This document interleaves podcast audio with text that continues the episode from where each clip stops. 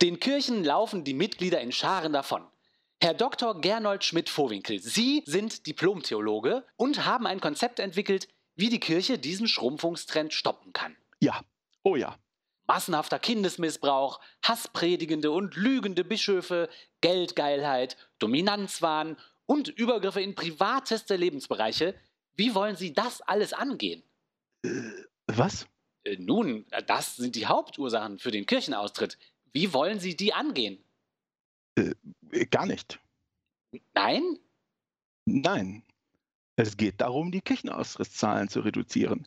Also habe ich der Deutschen Bischofskonferenz vorgeschlagen, ja, bis auf weiteres keine Termine mehr für den Kirchenaustritt zu vergeben.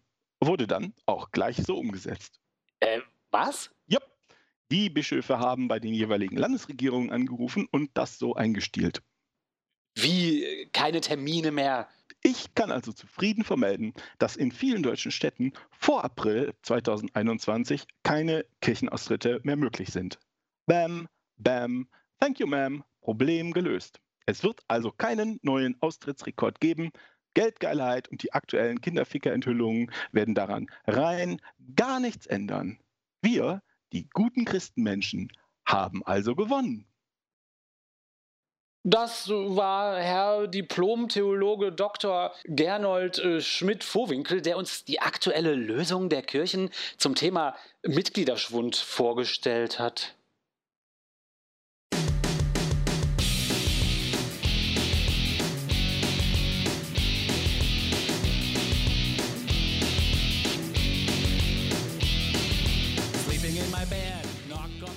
Das war sehr schön. Ratlose, ratlose ins Licht gehen. Das war sehr schön. Cool. Man glaubt es nicht, liebe Hörerinnen und Hörer und alle anderen. Wir begrüßen euch zu Man glaubt es nicht, eurem Podcast zu Religion und anderer Esoterik, zu politischen, wissenschaftlichen und gesellschaftlichen Themen aus atheistischer und humanistischer Sicht. Ihr könnt gerne mit uns über unsere oder auch eure Themen diskutieren unter man glaubt es nicht.wordpress.com. Wir sind natürlich weiterhin in Zeiten der großen Seuche, wir zu dritt, Martina, Oliver und ich, Till, per Skype verbunden. Also gewöhnt euch lieber an diese wahnsinnige Audioqualität, die wir hier aus dem Internet rausziehen. Ähm, und wenn ihr mögt, dann ähm, schreibt einen netten Bewertungssatz über uns bei Spotify oder Apple Podcasts oder wo ihr auch immer unseren Podcast hört. Je weiter wir da nach oben gespült werden, je mehr Sternchen wir kriegen, desto besser für uns alle am Ende. also, herzlich willkommen. Herzlich willkommen auch Martina und Oliver. Hallo. Hey. Vielleicht, vielleicht an der Stelle, die Leute fragen immer, ob wir denn, was denn wohl mit unserem Audio los wäre und ob wir das nicht besser hinbekämen. Und was die natürlich nicht wissen, ist, dass wir die ganze Technik, die wir haben, respektive die du hast, Till, äh, darauf eingerichtet ist, dass wir super gut klingen, wenn wir zusammen in einem Raum sitzen. Und äh, im Moment geht das nicht, um das historisch einzuordnen. Wir, wir befinden uns in der mittleren Corona-Welle aktuell und dürfen deshalb nicht an einem Tisch sitzen. Corona, genau, gemäß Corona-Regeln eben nicht an einem Tisch sitzen. Das heißt, der größte Teil unserer Technik liegt brach und wir sind zurückgeworfen auf ganz klassische Headsets und die Götter von Microsoft Skype.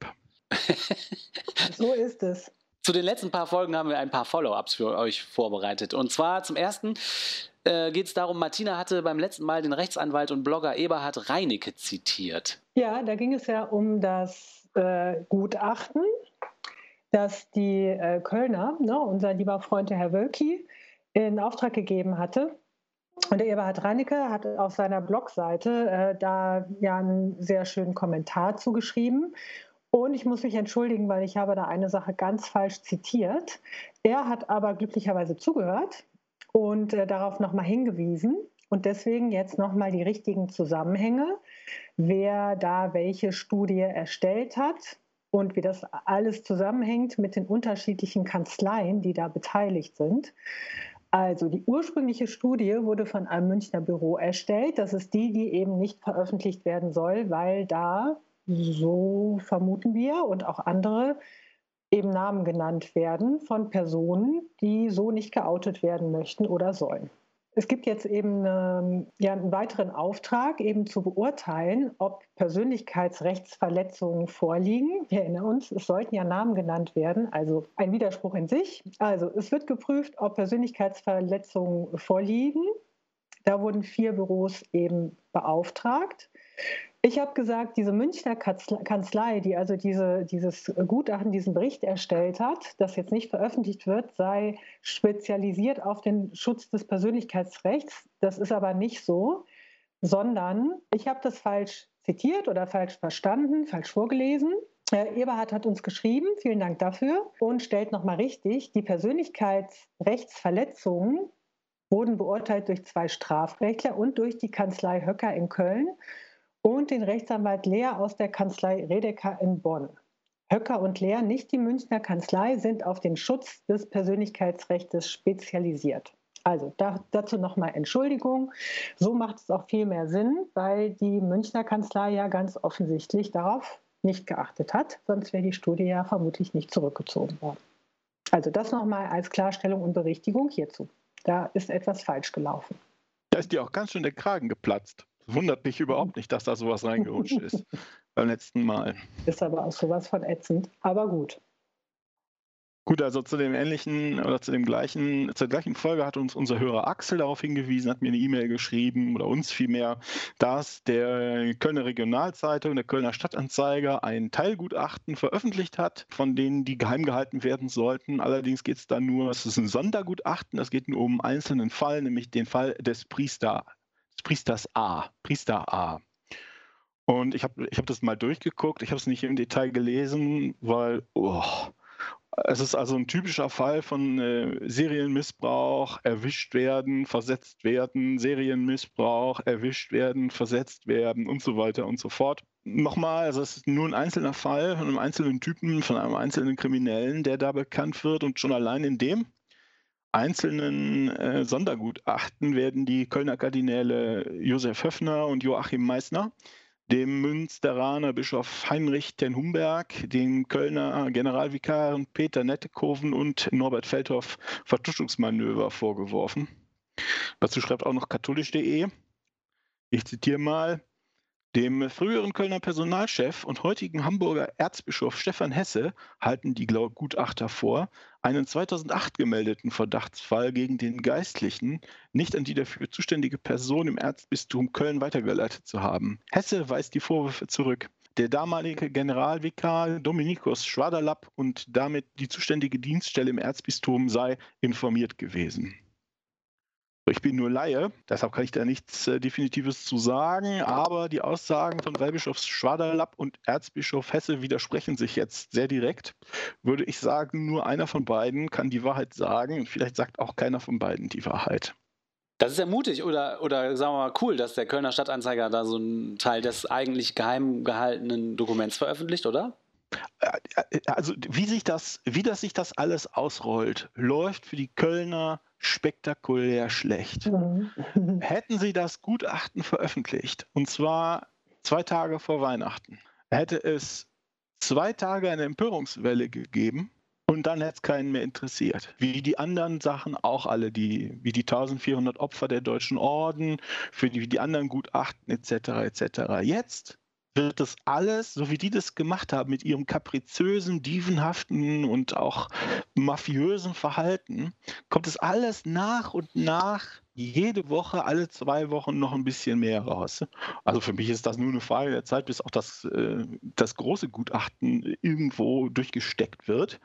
Und dann wird das im besten Fall mit dem neuen Gutachten verglichen äh, dass sie jetzt einen Auftrag gegeben haben, dann haben sie noch einen Skandal am Hals. Ja. Also durch dieses dumme, dieses wirklich dumme und ungeschickte Verhalten, so wir, was können wir denn dazu? Das hätten die viel professioneller handeln können. Dadurch wären sie nicht zu besseren Menschen geworden. Aber so ist das, das ist der maximale Schaden.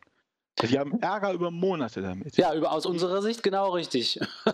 ja, ja, das ist zynisch so zu sehen. Aber ich denke, echt so Leute, was macht ihr denn da? Das ist kein Wunder. Äh, der äh, äh, Wölki hat ja seinen Kommunikationsdirektor gefeuert. Ne?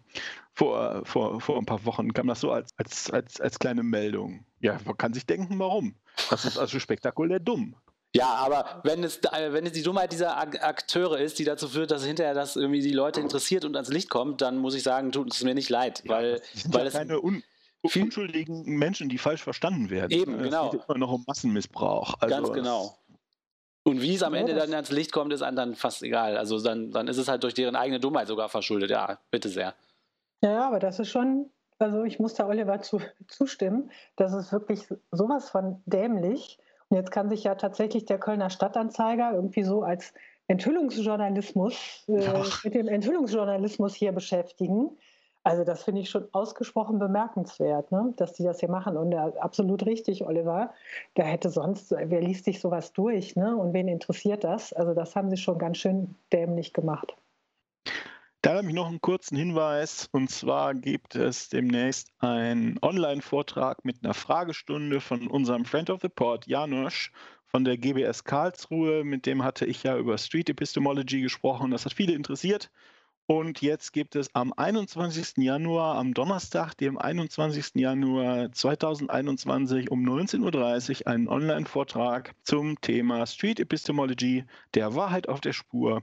Eine respektvolle Gesprächsführungstechnik, mit der wir Irrtümern auf die Stiche kommen können.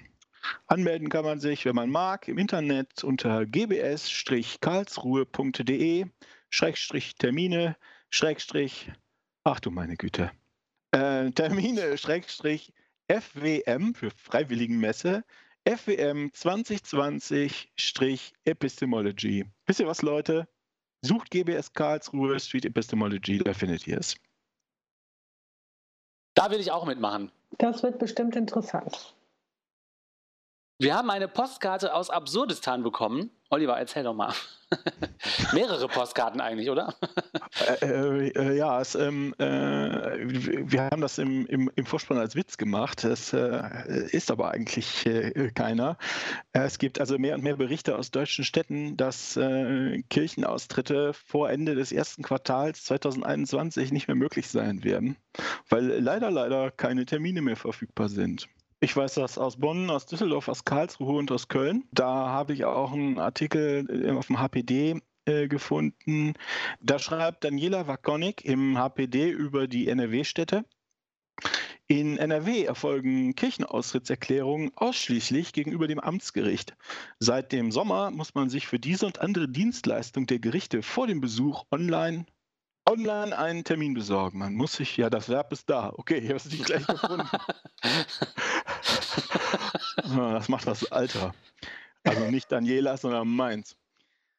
In einigen Amtsgerichten sind die Kirchenaustrittstermine jedoch bereits bis Anfang März ausgebucht, während an denselben Gerichten Termine für andere gerichtliche Dienstleistungen zeitnah zu bekommen sind. In Düsseldorf, Köln und Bonn sind die entsprechenden Termine seit Mitte Dezember bis Anfang März ausgebucht. Daniela schreibt, auffälligerweise befinden sich diese Gerichtsbezirke alle im Erzbistum Köln. Nun, ich habe ähm, äh, auch mitbekommen, dass es in, zumindest in Karlsruhe auch so ist und es gerüchteweise auch in vielen anderen Städten der Republik. Aber sie schreibt hier jetzt halt über die NRW-Städte ne, und sagt, dass es 2020 einen besonderen Anstieg der Kirchenaustrittsbegehren gegeben hätte können die Sprecher der Amtsgerichte Köln und Düsseldorf auf Nachfrage des HPD allerdings nicht bestätigen. Sowohl in Düsseldorf als auch in Köln be bewegten sich die Zahlen auf dem Niveau der Jahre 2017 und 2018. Die Sprecherin des Amtsgerichts Düsseldorf sagt, sollte die Nachfrage nach Kirchenaustritten weiterhin hoch bleiben, so überlege man, zusätzliche Kapazitäten zu schaffen. Vielleicht noch als letztes, äh, der HPD warnt auch, äh, wer mit den Kirchenaustritten äh, nicht bis März warten will, dem bleibt lediglich ein Besuch zum Notar, der das dann beglaubigen muss und ans Gericht weiterleiten. Dann hast du allerdings die Notarkosten. Was auf keinen Fall reicht, ist die Austrittserklärung mit einem Brief ans Amtsgericht zu schicken. Das ist nicht wirksam.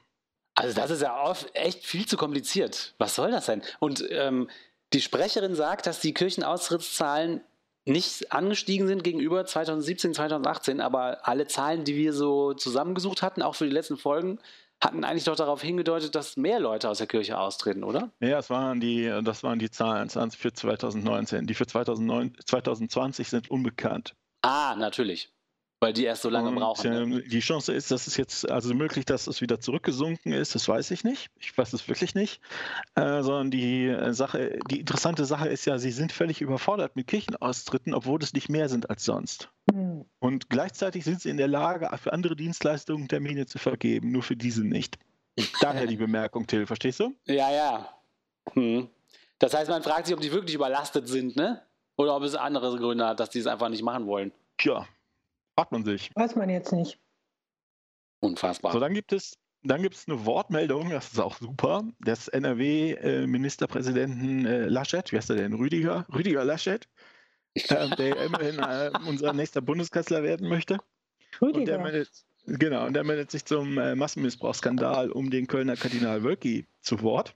Und dann sagt unser nächster äh, Wannabe-Bundeskanzler, also dem Kölner, das sagt er noch nicht, aber ihr schreibt, wer schreibt denn das? Der heißt doch gar nicht Rüdiger.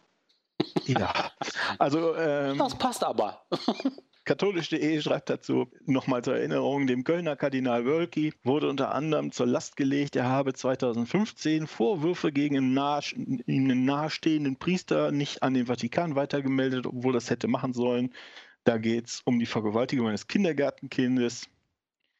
Und äh, das Erzbistum hat das dann mit begründet, dass sie das nicht weitergemeldet haben, weil der arme Mann krank und dement sei. Der Priester starb 2017 Wölki hielt bei der Beerdigung die Trauerrede. So schön ist das hier natürlich, äh, ihm wird unter anderem zur Last gelegt, das ist halt das, was bislang bekannt geworden ist. Ne? So, und jetzt werden, ähm, auch das ist kaum überraschend, ähm, die, äh, Misstrau die Missbrauchsaufarbeitung in Köln ist ja eher so, ja, also da ist noch Raum für Optimierung. Das heißt, es werden jetzt auch Forderungen nach einer kirchenunabhängigen Aufklärung laut. Und da hat sich jetzt äh, Rüdiger Laschet in Klammern CDU zu Wort gemeldet und sagt, er möchte sich in diese Debatte nicht einmischen. Das sei keine Frage, die der Staat beantworten könne, sagte Laschet am Dienstag vor Journalisten in Düsseldorf. Ach. Und dann, Zitat, der Kindesmissbrauch ist ein Vergehen, das aufgeklärt werden muss, in jeglicher Hinsicht. Ich habe Respekt, wie die Kirchen das machen. Und ah. dann noch, die Kölner Vorgänge müssten innerkirchlich geklärt werden. Ja, klar. Das bei, sagen wir, bei einem, einen, einem einfachen Laden, Ladendiebstahl dann aber nicht mehr, ne? Ja, ja, ich habe Respekt davor, wie die Ja, äh, Läden das machen. was, was fällt mir jetzt erst auch auf das Wort Vergehen? Ne? Also es ist ein Vergehen. Es ist kein Verbrechen. Es ist ein Vergehen, das aufgeklärt werden muss. Ich habe Respekt, wie die Kirchen das machen, aber die Kirchen machen es ja gar nicht. Also das, davor hat er Respekt, dass sie es einfach unter den Also Tisch das kehren. ist das, was das ist das, was von unserem äh, zukünftigen möchtegern Bundeskanzler so erwartet werden kann in, als Beitrag zur Aufklärung in dieser Sache. Nichts, Nichts. gar nichts. Ach, scheiße.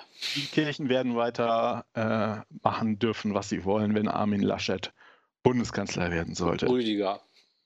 Ah ja, Rüdiger Laschet Bundeskanzler. Rüdiger. Um ehrlich zu sein, die anderen äh, Kandidaten haben sich meines Erachtens zu dieser Sache nicht geäußert, was wahrscheinlich auch ganz clever ist. Aber der ist ja noch der Nette von denen. Ne? Das Lustige ist, der äußert sich da ja, ne? Wir haben es ja jetzt gerade vorgelesen, aber er sagt, ich möchte mich nicht äußern. Ja, na klar. Ja, er musste sich äußern, aber will dann auch da seine, seine Kundschaft nicht verprellen, ne? Seine christliche Kundschaft. Ich Ja. möchte mich nicht äußern, ist wahrscheinlich der einzige ehrliche Satz in dem Interview. Mhm. Ja, ansonsten gab es eigentlich relativ wenig Neuigkeiten über Aktivitäten der Kirche in der, in der, ich sag mal, echten Welt. Denn die Kirche war ja so ein bisschen beschäftigt mit sich selbst und mit ihren ähm, heiligen Feier, Feiertagen.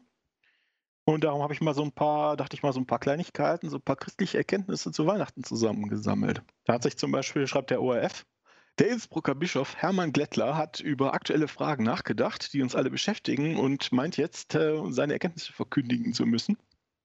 Weihnachten, sagt er, sei ein bereits millionenfach getesteter Impfstoff gegen die vielfachen Erkrankungen des Herzens und der Seele, für die wir alle anfällig sind. Oh, ist das schön. So poetisch. Das Feiern von Weihnachten ist wie die Teilnahme an einer himmlischen Impfaktion Ach du liebe Zeit. und ein Schutz vor den letzten Abgründen aller Daseins- und Zukunftsängste. Na, aber der hat die Kommunikation auf jeden Fall drauf, ne? da kann man Ja. sagen. Oh, da jubilieren ja alle Plastikengel in den Blumentöpfen hier auf meinem Fensterbrett. Ah. Ja, pass auf. Der schönste Satz ist, Gott hat zu Weihnachten alle Abstandsregeln gebrochen und sich selbst in die Futterkrippe gelegt. Ach so, okay. Sag, was hat der denn geraucht? Mann, oh Mann, oh Mann. Äh, Weihrauch, ja. Die stehen in der Kirche und da fallen denen ganz plötzlich komische Sachen ein. Sie wissen gar nicht, wo sie herkommen. Das ist ja super. Doch- ey. Der Ganz Wiener- aktuell, ne? Am Puls der Total, Zeit. ja, Am Puls der äh, Zeit. das, ein, bisschen, ein bisschen zeitloser äußert sich der Wiener Erzbischof Kardinal Christoph Schönborn. Das hat auch wahrscheinlich mit offenem Mund der ORF mitgeschrieben und äh, wies in seiner Predigt auf Nahtoderlebnisse mit dem Wahrnehmen eines Lichts, auf sprachlos machende Schönheiten der Natur oder als himmlisch erlebte Genüsse von Musik und Kunst hin. All dies sei ein Hereinleuchten der anderen Welt, des Himmels. Aber ihn schmerze die Haltung mancher Zeitgenossen, die den Tod als endgültiges Aus betrachten. Eine oft zu hörende Begründung dafür sei, ich kann mir den Himmel nicht vorstellen. Christoph, wir wissen nicht, mit wem du geredet hast darüber. Der hatte wahrscheinlich schon sehr viele hereinleuchtend. da hat es in ihn hereingeleuchtet und er konnte es nicht für sich behalten. Ja, das kann schon sein. Ah, Im, Im Pro-Medien-Magazin schreibt der Autor Jürgen Wert, Weihnachten ist Gottes Anti-Lockdown. Oh. Gott schließt den Himmel auf in beide Richtungen. Der Lockdown verordnet Beide Richtungen. Verdammt. Der Lockdown verordnet uns den Rückzug in die eigenen vier Wände. Weihnachten aber markiert Gottes Auszug aus dem Himmel und seinen Einzug bei den Menschen. Also hier ist kein Zimmer mehr frei. Tut mir leid. Und seine Einladung an uns ist ihm gleich zu tun und Lichtanzünder und Hoffnungswachküsser zu werden. Ja, Oliver, ich besorge mir morgen einen Umzugswagen, zieh ich bei dir ein. Das küsst mich nicht wach. Das ist im Moment nicht opportun und sonst auch nicht ohne Genehmigung, bitte. Anti-Lockdown halt. Gottes Anti-Lockdown. Aber in beide Und- Richtungen bitte, ja? In beide Richtungen. Ja. Also Gott ist praktisch beidseitig bespielbar. Das finde ich auch Ja. schön. Da hat sich der ORF, hatte, ich weiß nicht genau, woher es weiß, aber Papst Franziskus hat die äh, Genesung des italienischen Kardinals Bassetti von Covid-19 kommentiert, hat ihn angerufen und gesagt, weißt du, warum du lebst und es dir besser geht, fragte er im Telefonat, weil in der Hölle kein Platz für dich war. Hä? Oh, Oh, steuern wir auf den nächsten Massenkinderficker-Skandal zu oder wie oder was? Oder der Franziskus hat einen ganz, ganz schrägen Humor. oder beides. Oder der hat sich einfach versprochen und hat gar nicht gemerkt, was das eigentlich bedeutet, was er hier sagt. Oder Was der hat, bedeutet es denn eigentlich? eigentlich muss er in die Hölle, heißt das? Aber da ist halt kein Platz, weil da schon so viele andere Priester sind. Zumindest von unserer Ausgangsposition klingt es ein bisschen so, ne? Naja. Na gut. Ja, die Kirche kriegt auch Ja, die Unterstützung von so ganz Ja, normalen keine Zeitungen. Zeit. Ich habe zum Beispiel in der Stuttgarter Zeitung, kurz vor Weihnachten, war eine ganze Seite, da haben die so eine Seite, die heißt Leben. Und da ist wirklich eine ganze Zeitungsseite voll mit einem Artikel und der heißt Zurück zur Kirche. Und da schreibt so eine Frau, die heißt Bettina Hartmann, die lässt drei junge Menschen zu Wort kommen, die sich entschieden haben, wieder in die Kirche einzutreten. Und die Überschrift lautet, Austritte in Rekordhöhe bereiten den christlichen Glaubensgemeinschaften Kummer. Doch es gibt auch Menschen, die den entgegengesetzten Weg gehen. Zurück zur Kirche.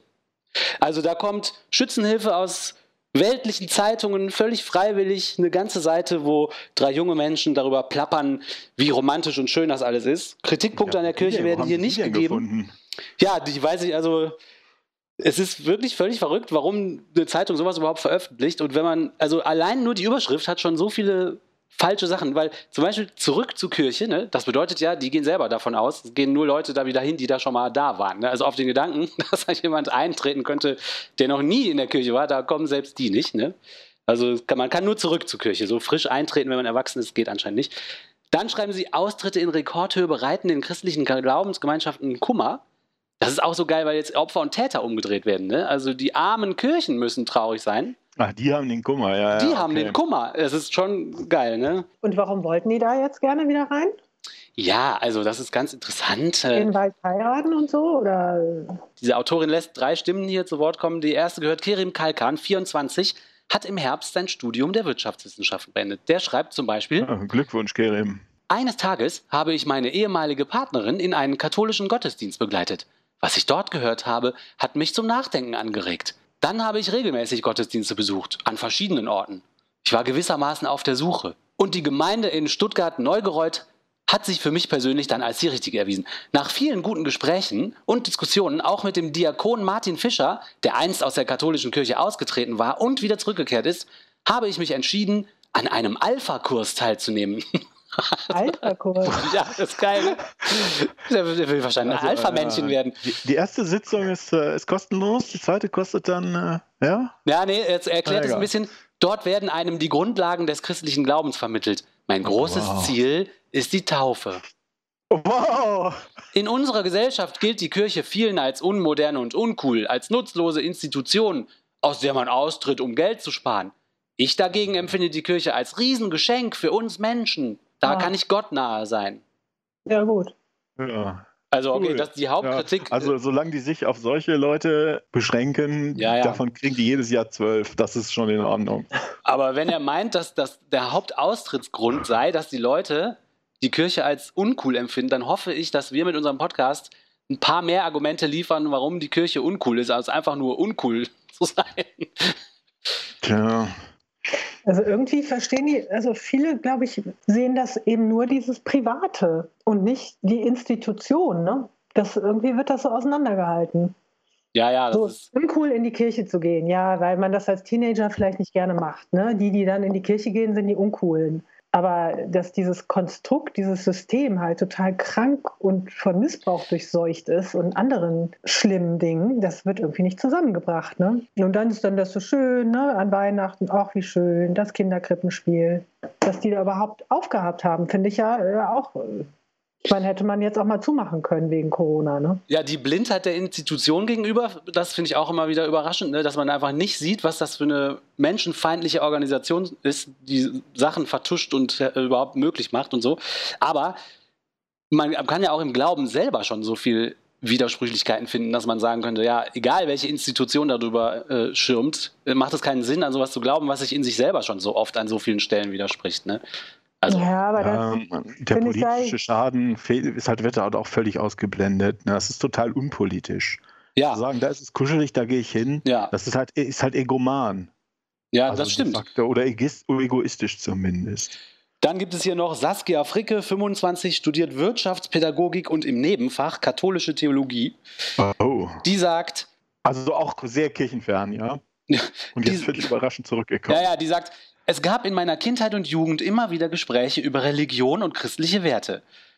Dass ich mich dann für das Studium der katholischen Theologie im Nebenfach entschieden habe, hat meine Eltern überrascht. Aber ich habe großen Zuspruch erfahren. Zu Beginn war ich sehr offen. Ich wusste nicht wirklich, was ich glauben sollte.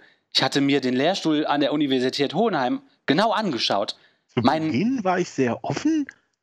Ja, ich glaube, was sie meint ist, da wusste sie nicht, was sie glauben soll. Die Ach hätte auch so. irgendeinen anderen Scheiß glauben können, aber war es halt jetzt zufällig katholische Religion. Ich glaube, das meint sie mit offen. Ah. mein Vorurteil-. Es könnte dort sehr traditionell zugehen, wurde widerlegt. Also ihr Vorurteil wurde widerlegt, nicht schlecht. Mein Studium ist geprägt durch einen kritischen, reflektierten Austausch über den Umgang mit dem Glauben. Überhaupt Ja, bestimmt. Überhaupt entspricht es längst nicht mehr der Realität, dass der Katholizismus verkrustet, moralisierend und weltfremd ist. da muss Ganz ich aber noch bestimmt. viel lernen, glaube ich. also, zumindest in Deutschland ist das so. Im Juli wurde ich getauft. Ich habe gemerkt, was mich ausmacht. Die Liebe zu den Menschen und Ach, zu Gott. Durch Gott fühle ich mich mit der Welt verbunden. Ja, also ganz ehrlich, vor solchen Leuten müssen wir keine Angst haben. Da gibt es Nee. jedes Jahr gibt's zwölf davon. Nee, genau. Ähm, ja, bitte. Der dritte, Sven Gerald Fischer, 27, Immobilienkaufmann, sagt unter anderem. Was ist denn alles, was ist das denn alles für Wirtschaftsfuzis, Ja. für äh, hoffnungsvolle? Über meinen Glauben rede ich nicht oft. Ich beobachte, dass das Ja. Thema in unserer Gesellschaft fast schon ein Tabu geworden ist. Und so mancher hat kein Verständnis dafür. Sicher hat alles seine Schattenseiten, so auch die Institution Kirche. Mein Bild von Glauben und Kirche hat sich durch das Erlebte aber gewandelt. Das Gute überwiegt für mich. Menschen investieren so viel in die Pflege ihrer Gesundheit, ihres Autos und ihres Hauses. Ihre seelische Gesundheit missachten sie aber. Also ja, diese, das, also was das ist das denn für ein Artikel? Also da muss ich dir jetzt recht geben, der ist ja total inhaltsleer. Ja, er ist total inhaltsleer. Ich meine, was soll man auch schreiben, zurück zur Kirche? Da, was, ich habe auch nicht wirklich erwartet, dass da jetzt wirklich stichhaltige Argumente kommen und ich sage, ach so, stimmt.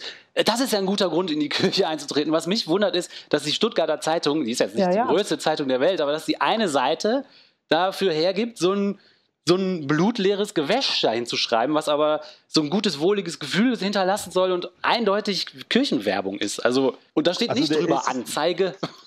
ganz interessant ist doch, äh, was die für Gründe anführen. Es ist, wie- Martina, wie du sagst, es ist, ist, es ist nicht politisch, es ist nicht historisch, es geht nicht darum, was mit der Gesellschaft ist oder wie man die Welt vielleicht ein kleines bisschen besser machen kann, sondern es geht nur darum, dass es sich wohlig anfühlt. Ja, Das ist das, was die drei sagen. Ich war, habe hier meinen Wirtschaftsabschluss gemacht oder mach den und mir war immer so kalt am Herz. Und darum bin ich in die Kirche gegangen und jetzt ist es viel netter. genau. Und dann das kommt, ist, was sie sagen. Dann kommt noch so ein Ja. bisschen, wenn andere das komisch finden, äh, dann äh, das stört mich aber nicht mehr. Das ist so ein ja, bisschen, ne? die, haben, die haben die eine doofe Nase. Genau, genau, genau.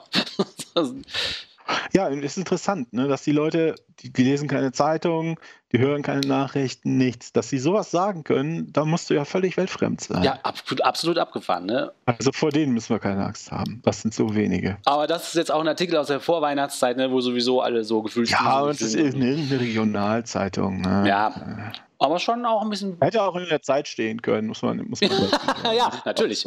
Unsere Frau Dr. Zeit Podcast, Bibelfrau, Zeit, Frau Bibelfrau Zeit. Die hat bestimmt auch wieder eine, böse Zuschriften, Till. Ja, ja, stimmt. Du, dann haben die eine böse Nase. Das ist mir doch egal. Ach, da haben wir übrigens, soll ich das auch noch erzählen? Da habe ich auch eine eine E-Mail bekommen zu, zu der, zu Till, zu deinem Segment über die, über die Bibelfrauen. Wie heißt sie denn noch? Wie heißt es denn noch in richtig? Bibelpodcast? Nee, Ja, unter Pfarrerstöchtern. unter Pfarrerstöchtern. Da schreibt, und ich weiß nicht ganz genau, äh, was ich damit anfangen soll, schreibt unsere Hörerin Ursula. Hallo, ich bin über euren Podcast gestolpert. Johann, Johanna Haberer bzw. die Familie kenne ich aus meiner Kindheit. Gisela war meine Freundin und soweit ich mich erinnere, waren Tillmann, Christoph, Ulrike und eben Gisela die Geschwister. An eine Sabine erinnere ich mich nicht. Ah! Also das, ich weiß nicht so recht, was ich äh, hiermit anfangen soll. Also erstmal, erstmal danke, Ursula, für, für Das diese Geschichte. Bescheid. Das heißt, äh, Ursula sagt, die beiden Schwestern, die da als Schwestern auftreten, sie kennt die persönlich. An die eine erinnert sie sich nicht. Ja, wir sind auf der Spur. Ich wusste nicht so recht. Wir sind was auf ich der damit Spur von machen was ganz sollte. Großem. Ja, ich Leute. wusste nicht so recht, was ich damit machen sollte äh, Leute. mit dieser Zuschrift. Aber also danke Lass uns die Telefonlawine starten. Die Telefonlawine. wir sind äh, hier was ganz Großes. No, it, it's the gift that keeps on giving, diese Folge. Ähm, Können wir vielleicht den Kölner Stadtanzeiger drauf ansetzen? Vielleicht kann er da noch was Ja. enthüllen. ja, Oh. Und schon sind wir wieder am Ende einer Folge von Man glaubt es nicht, eurem Podcast zu Religion und anderer Esoterik, zu wissenschaftlichen, politischen und philosophischen Themen aus gesellschaftlicher und politischer und äh, humanistischer Sicht. Humanistischer. kommt äh, hier immer noch ein Sekt. Das ist ja nicht mehr anzusehen. Wir danken euch fürs Zuhören und äh, noch mehr, wenn ihr uns weiterempfehlt. Wenn ihr Anmerkungen, Fragen, irgendwelche Diskussionsbedarf habt, dann geht auf man glaubt es nicht.wordpress.com und schreibt in die Kommentare, gerne auch anonym, mit oder ohne E-Mail-Adresse, völlig egal. Und wir hoffen, dass ihr beim nächsten Mal auch wieder dabei seid. Und bis dahin sagen wir erstmal Tschüss. Tschüss. Tschüss. Und wenn ihr weitere persönliche Informationen über die lost their head. Bishops on the run. The Pope is dead. The Vatican call. The Pope is on fire. The Pope is on fire. The Pope is on fire. The Vatican call. The Pope is on fire. The Pope is on fire. The Pope is on fire. Everyone's in trouble now. Everyone's in trouble now. Fire,